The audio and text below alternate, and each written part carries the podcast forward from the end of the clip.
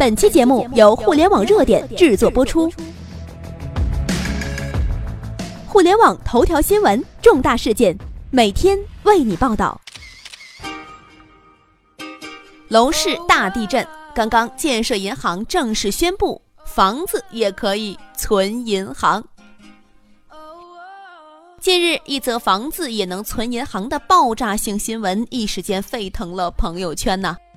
北京时间十二月二十二号，建设银行广东省分行宣布，为发展租购并举，实现住有所居，将推出存房贷业务，提升租赁住房流动性。为此呢，还特别立下了军令状，明年的一月八号将率先在广州推出。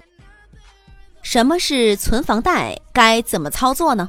首先呀，这个手握出租房的房东将自己的住房租赁权出售给建行，比如五年期，然后呢，建行一次性支付全部租金，比如五年租金为五十万，一次性交付给房东。最后呢，建行将房源交由专业的租赁运营机构去出租。要知道，大城市有很大一部分人是以租房为主的，比如深圳就有百分之八十的人是在租房的，其中呢，商品房占到了百分之三十二点四，每年商品房的租金总量达到了二百一十六亿，这个数据啊是极其庞大的。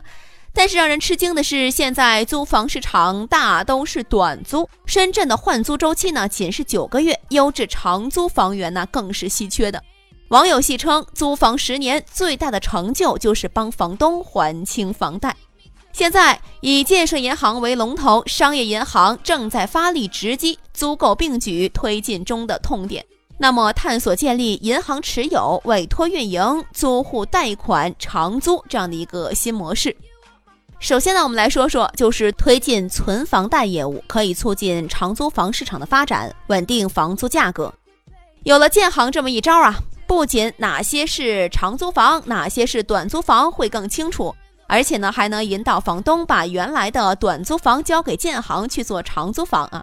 你想啊一次性拿到几十万的租金，哎呦，这个诱惑还是很大的哦。不出意料的是，市场上长租房的数量将是明显增加的。有了建行当二房东，就不会发生租户租一段时间就被房东赶走的这样的事儿了。那么房租呢也会比较稳定。不会动不动的就涨个不停，这样呢，无房者租房住的体验将是明显改善的。那其次呢，就是推进按居贷业务，让手里没钱的这样的无房者能够用更低的利率来租到长租房。什么意思啊？我们来说说。前段时间呀，这建行推出了银行业首款个人住房租赁贷款产品，也就是按居贷。那么这款产品执行的是百分之四点三五的基准年利率，低于同期购房按揭贷款，额度最高是一百万，最长期限是十年。存房贷让建行手里有很多的长租房可以出租，那么按居贷呢，则是让很多无房户可以通过贷款来租住长租房，这样呢，给长租市场的需求和供给方架起了一座桥梁。将目前短租房转为长租房，以提升市民住房品质，让百姓住有所居。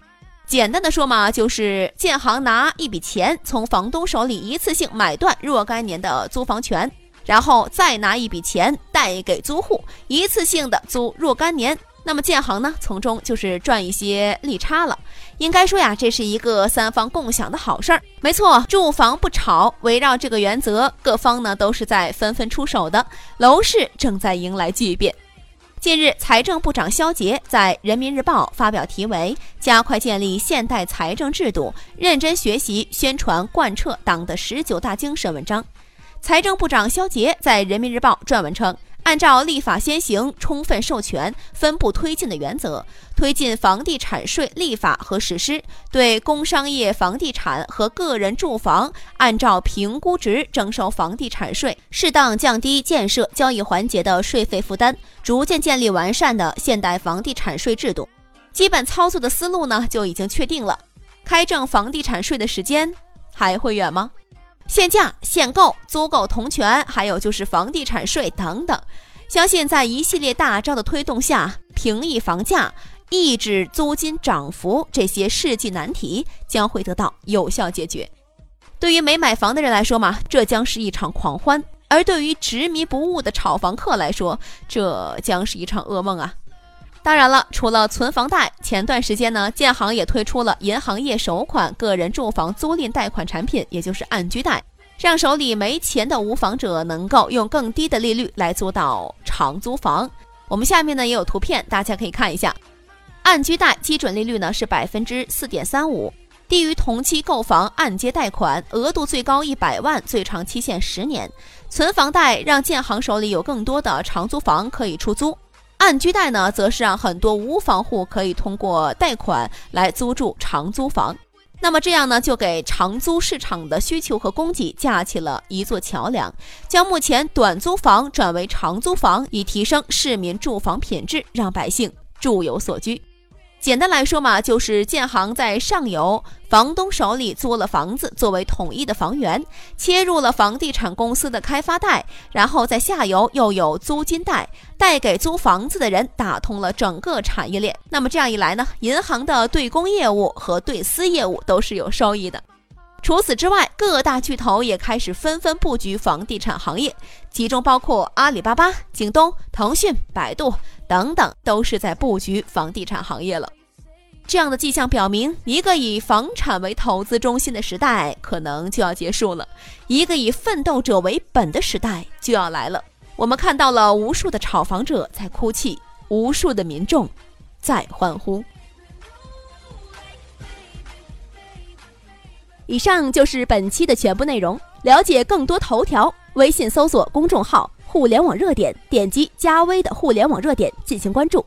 再次感谢您的收听。拜拜。